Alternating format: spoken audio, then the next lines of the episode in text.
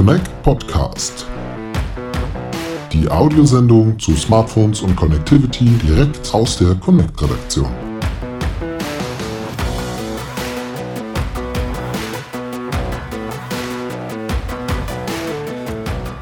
Liebe Hörerinnen und Hörer, ein herbstliches herzlich willkommen zu einer neuen Folge unseres Connect Podcasts. Heute möchten wir einmal über Mobilfunktarife sprechen und die müssen gar nicht mehr viel kosten. Mittlerweile gibt es ja ein Füllhorn an Mobilfunkdiscountern. Ja, sogar Supermarktdiscounter sind ja passenderweise in das Metier eingestiegen und so gibt es halt zum Beispiel Aldi Talk oder Lidl Connect und auch Chibo bietet schon lange Mobilfunktarife an oder andere Größen wie 1 und 1 zum Beispiel.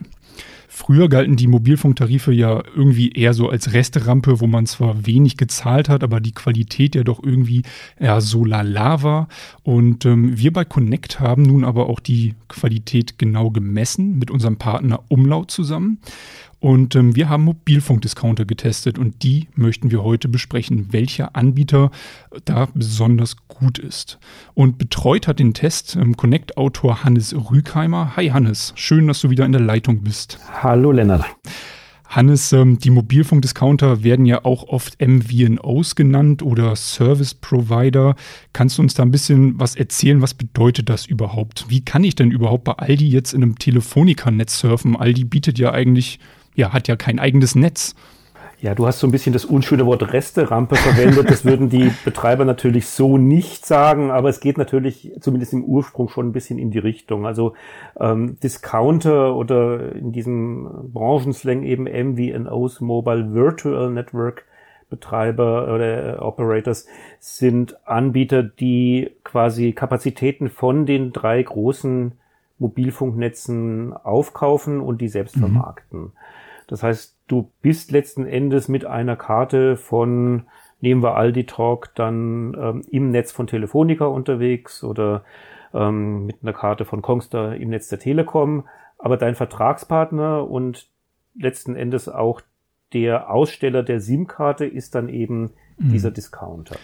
Und ähm, die Tarife sind ja deutlich günstiger, als wenn ich jetzt beim Netzbetreiber selbst mich ja, einkaufe sozusagen. Wie schaffen das die Provider? Warum können die jetzt günstigere Tarife anbieten als ja eigentlich die Netzbetreiber selber? Also es ist noch so ein Branchenbegriff, der sich für dieses Geschäftsmodell ein bisschen durchgesetzt hat. No-Frills-Anbieter, also Anbieter, die nicht viel Klimbim, nicht viel ähm, Verzierung außenrum machen um ihr Angebot. Das heißt, die konzentrieren sich also wirklich auf die reine Erbringung dieser ähm, Providerleistung, ähm, fahren dann sicherlich bei Werbung bisschen runter, sind irgendwie auch mit ihren ganzen sonstigen Serviceangeboten und, und auch netzbetreiberseitigen Diensten, die sie anbieten, etwas zurückhaltender. Ja, und kalkulieren im Zweifelsfall auch einfach ein bisschen schärfer, müssen aber dann natürlich auch kein Netz aufbauen. Das ist natürlich ein ganz wesentlicher Kostenfaktor. Mhm. Und ja, kann man schon auch sagen, also die, dass die Discounter generell eine ein bisschen schlechtere Qualität bieten als die Netzbetreiber an sich oder wo liegen da eigentlich die Unterschiede? Ja, also es, es waren schon immer etwas abgespeckte Angebote gegenüber den Originaltarifen der Netzbetreiber. Das hat sich allerdings gerade dieses Jahr äh, ein gutes Stück gebessert. Also bis vor letzt, äh, bis letztes Jahr, wo wir den Test auch schon durchgeführt hatten, war es eigentlich üblich, dass ähm, 4G in den Discounter-Tarifen überhaupt nicht unterstützt wurde. Das war zumindest die absolute Ausnahme. Und jetzt haben ja mittlerweile die Netzbetreiber ihre 3G-Abschaltung angekündigt, also gesagt, so bis 2021, 2022 mhm. nutzen wir die UMTS-Frequenzen lieber für 4G und 5G. Und damit war natürlich klar, dass auch die Discounter mit 4G nachziehen müssen. Das haben die jetzt auch alle getan. Also alle, die wir jetzt im Test hatten, bieten mittlerweile auch 4G an. Zum Teil muss man da von älteren Tarifen auf neuere umsteigen, aber in der Regel ähm, läuft sogar automatisch, also hat man dann auf einmal die Freischaltung für 4G. Und das hat diesen Discounter-Markt auch ziemlich durcheinandergewirbelt. Also ist positiv für den ganzen Markt eigentlich die Entwicklung. Ja, also wir, wir sehen es recht deutlich in den ähm, Testergebnissen, wenn wir die ein bisschen mit dem Vorjahr vergleichen. Also letztes Jahr waren es noch sehr viele Anbieter im Telefonica-Netz, die wirklich sehr gut abgeschnitten hatten. Und jetzt, nachdem alle, und das hatte eben damit zu tun, dass Telefonica damals schon 4G als erster von den Betreibern auch für mhm. seine Discounter geöffnet hatte. Und jetzt, nachdem das alle machen, haben wir halt auch doch wieder sehr viele Anbieter, die eher mit Telekom und Vodafone kooperieren auf den vorderen Plätzen unseres Vergleichs. Sieht man denn eigentlich auch schon den neuen Mobilfunkstandard 5G irgendwo bei den Discountern oder ist das jetzt eher so wie LTE damals? Ja, damit wollen sie jetzt erstmal noch nichts am Hut haben und das kommt vielleicht in einem nächsten Jahr? Äh, es gibt, glaube ich, einen ersten, jetzt müsste ich aber tatsächlich selber nachgucken, wer das war. Ich glaube, es war Mobilcom Debitel, die 5G auch schon vermarkten. Mhm. Ähm, aber es ist noch die absolute Ausnahme. Also 5G ist schon noch so ein Feature, was sich die Netzbetreiber auch gerne für sich selber behalten. Zumindest können wir aus der Umlautanalyse, aus, der, aus dem Crowdsourcing, das da betrieben worden ist, sagen, da waren noch nicht wirklich 5G-Samples dabei. Okay. Ja, schauen wir doch mal auf den Test. Ähm, elf Provider haben wir unter die Lupe genommen mit Umlaut zusammen und ähm, du hast gerade Crowdsourcing angesprochen. Wie wurden denn die Daten erhoben?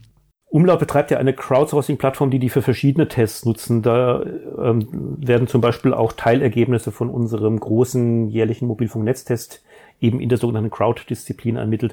Und das funktioniert so, äh, Umlaut ähm, hat sich da in eine Plattform mit eingeklinkt, die ähm, im Hintergrund populärer Apps, das sind viele hundert populäre Apps, ähm, ein paar Kenndaten erfassen, sehr wenige Kenndaten, ähm, um auch dafür zu sorgen, dass ähm, die Mobilfunktarife der Nutzer nicht übermäßig belastet werden. Also da werden dann so Dinge erfasst, in welcher Netztechnologie, also 3G, 4G, bin ich denn gerade angemeldet.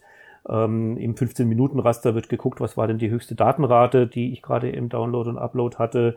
Latenzen werden auch ermittelt. Mhm. Und diese wirklich überschaubaren Datenpaketchen werden dann gesammelt und an die Server vom äh, Umlaut übertragen.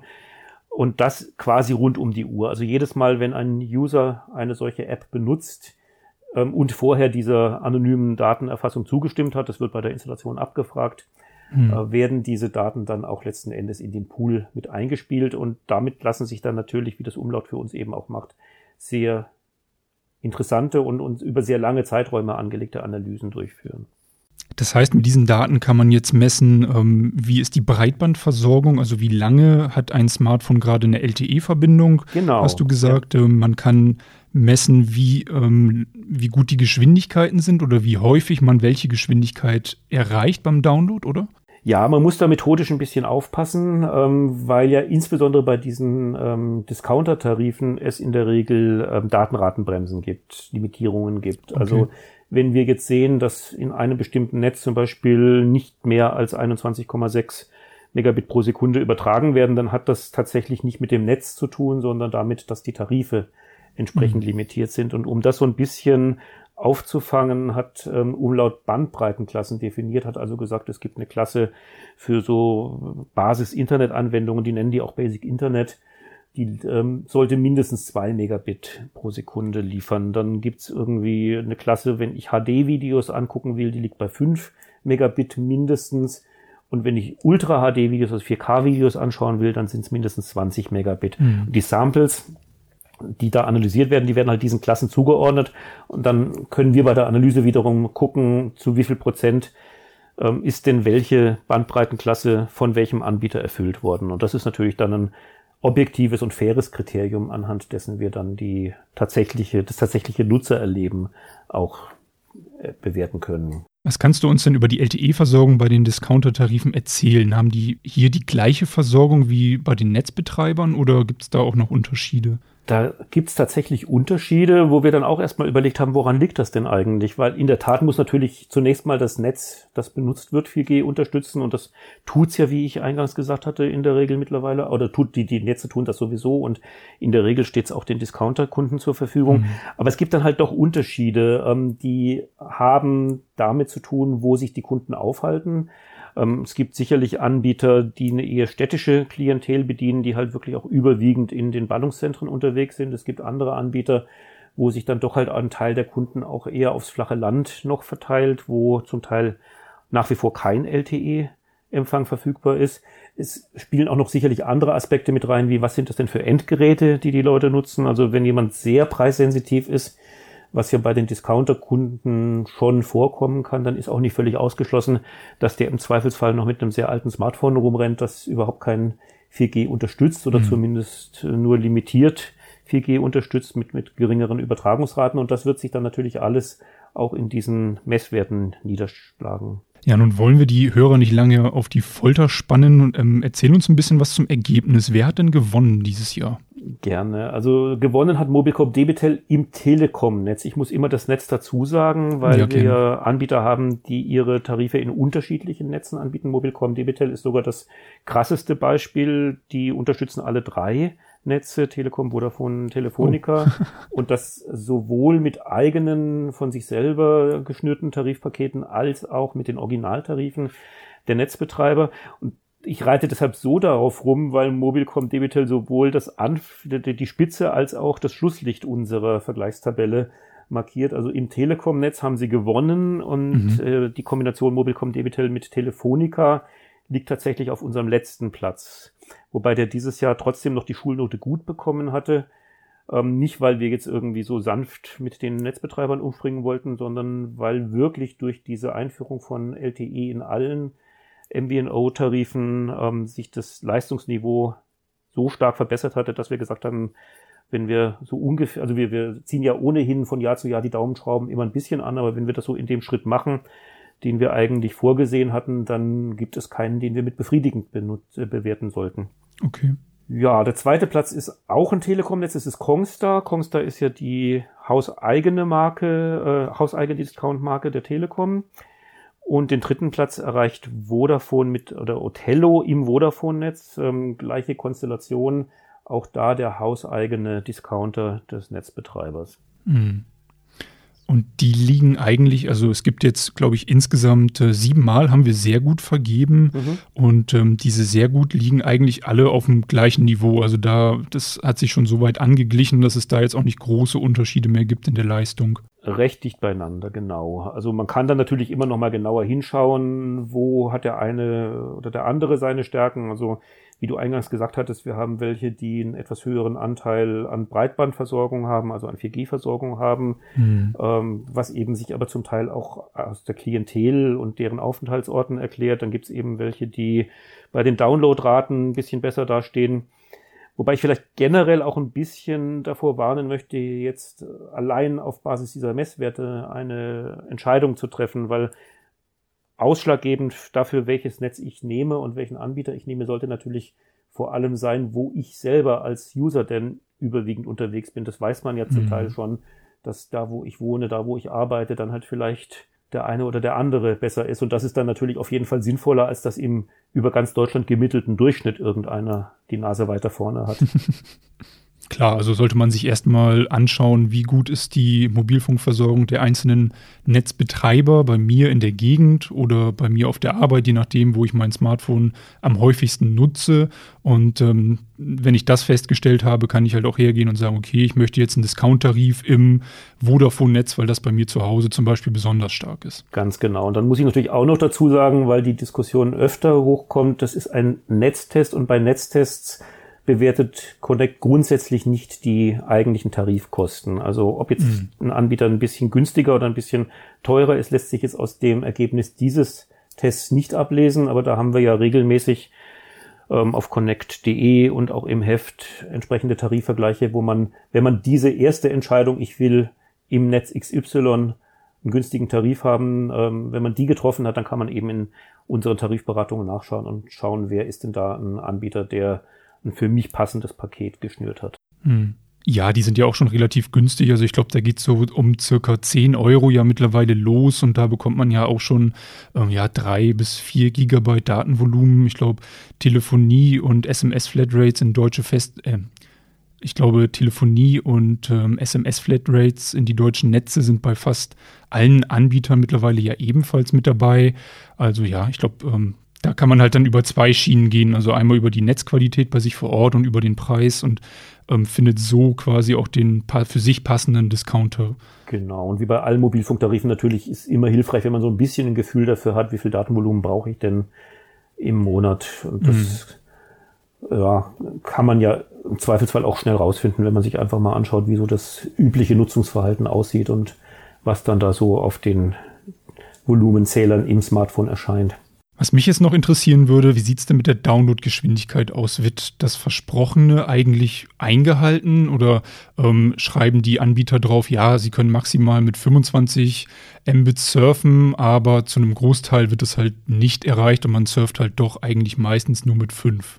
Also das kann ich aus den Ergebnissen, die wir haben, nicht so ganz hundertprozentig ablesen, weil, wie gesagt, ja stark mit reinspielt, wo sind die jeweiligen Tarife limitiert und es gibt halt auch noch relativ viele Bestandskunden, wo die Limits auch noch deutlich unter den, den heute üblichen 21,6 oder 50 Megabit pro Sekunde liegen. Das heißt, wenn wir jetzt sehen, dass bei einzelnen Anbietern der Anteil in dieser höchsten von uns definierten Bandbreitenklasse nur so bei 25 Prozent liegt, dann heißt das nicht unbedingt, dass das äh, Netz und das Angebot deshalb schwächer wären, sondern es kann auch einfach bedeuten, das ist ein Anbieter, der noch relativ viele Bestandskunden hat, die einfach noch mit limitierten Tarifen unterwegs sind. Mhm. Aber an sich muss man natürlich auch sagen, ja, ich weiß nicht, ob man es wirklich als Vorteil formulieren soll, aber die Limits der Discounter gegenüber dem, was die Netze an sich liefern, sind schon so weit reduziert. Also auf 50 Megabit ähm, sind jetzt für LTE eigentlich kein, kein Top-Wert mehr, dass man sagen kann, daran wird es in der Regel nicht scheitern. Also es ist dann eigentlich eher der Tarif, der dafür eine Grenze sorgt, als die tatsächliche Netzversorgung. Hm, wann greife ich denn jetzt zum Provider und wann greife ich jetzt zum Netzbetreiber? Was würdest du empfehlen? Ja, also der, die, die Original-Operator-Tarife, die Originaltarife der drei äh, Netzbetreiber sind natürlich schon so ein bisschen die Luxusklasse. Also wenn ich jetzt ein Kunde bin, der maximale Leistung haben will, eben auch gerade im Hinblick auf die Datenraten, und es kommt mir jetzt nicht so sehr drauf an, ob, oder es ist für mich jetzt nicht wahnsinnig entscheidend, ob ich jetzt 80 Euro im Monat oder nur 40 Euro im Monat entscheide. Dann bin ich natürlich bei den Netzbetreibern gut ähm, aufgehoben. Wer ein bisschen preissensitiver ist, der sollte sich bei den Discountern, bei den MVNOs umschauen. Und es gibt ja auch in beiden Lagern, das ist ja kein ganz schwarz-weißes Modell irgendwo, dann auch ähm, ja Zwischenstufen. Also auch die MVNOs haben natürlich ein bisschen dickere Tarife, wo einfach mehr Datenvolumen dabei ist, äh, wo zum Teil auch dann je nach Netz, das drunter liegt, auch die Datenraten etwas höher liegen und umgekehrt auch die Operator wollen sich das Geschäft natürlich nicht ganz wegnehmen lassen. Also das ist so ein klar und weiß ja jeder, der sich mit Tarifen schon mal beschäftigt hat. Ich muss keine 80 Euro ausgeben, um bei der Telekom Kunde zu sein. Da geht's auch schon früher los. Und da muss man halt so ein bisschen schauen, wo da so ja, der, der eigene Sweet Spot mhm. quasi liegt. Also was einem wichtig ist an, an Durchsatz beispielsweise, mhm. also erstmal gucken, was nutze ich eigentlich oder wofür nutze ich mein Smartphone? Brauche ich jetzt wirklich die höchsten Datenraten? Ähm, Brauche ich schon 5G oder ähm, ja, reicht es eigentlich, wenn ich unterwegs bin? Ich schaue hin und wieder mal einfach ein Video an oder surfe eigentlich sonst unterwegs nur ein ähm, bisschen im Netz, nutze Google Maps, dann muss es vielleicht auch nicht die schnellste Verbindung sein und dann reicht vielleicht auch ein Discounter-Tarif. Absolut so, genau. Mhm. Sehr gut. Ähm, ja, Hannes, ich glaube, dann war das schon mal wieder ein sehr guter Überblick. Also können wir festhalten, dass ähm, die Discounter-Tarife oder die Qualität der Discounter hat sich eigentlich stark verbessert gegenüber letztem Jahr. Ähm, das Schlechteste, was wir jetzt haben, ist ein Gut. Und ähm, selbst, ähm, selbst das ist ja jetzt auch nicht zu verachten quasi. Und genau. Ähm, ja. Und da wird die Qualität halt auch immer besser, so wie auch bei den Netzbetreibern wahrscheinlich. Wir haben jetzt bald auch den Netzbetreiber-Test quasi, also unseren großen Mobilfunknetztest. Da sind wir auch schon sehr gespannt, ähm, wie sich das Feld da, ja, in welchem Feld wir uns da diesmal bewegen, wie gut die Netze jetzt halt sind in Deutschland. Und ähm, ja, Hannes, ich danke dir. Ähm, du hattest es schon gesagt, wir haben halt auch immer die Tarifchecks, also da auf jeden Fall gerne mal bei connect.de vorbeischauen und getestet haben wir halt auch zudem die Service-Apps der Discounter auf Funktionalität, Handhabung und auch auf die Sicherheit. Und ähm, diesen Test verlinken wir ebenfalls gerne auch in der Beschreibung. Dann bleibt mir nur noch dir, Hannes, und Ihnen, liebe Hörer, einen schönen Tag zu wünschen und äh, ja, bis zum nächsten Mal. Ich danke dir, Lennart, und wünsche dir auch einen schönen Tag. Und auch von mir Grüße an alle Hörer. Tschüss.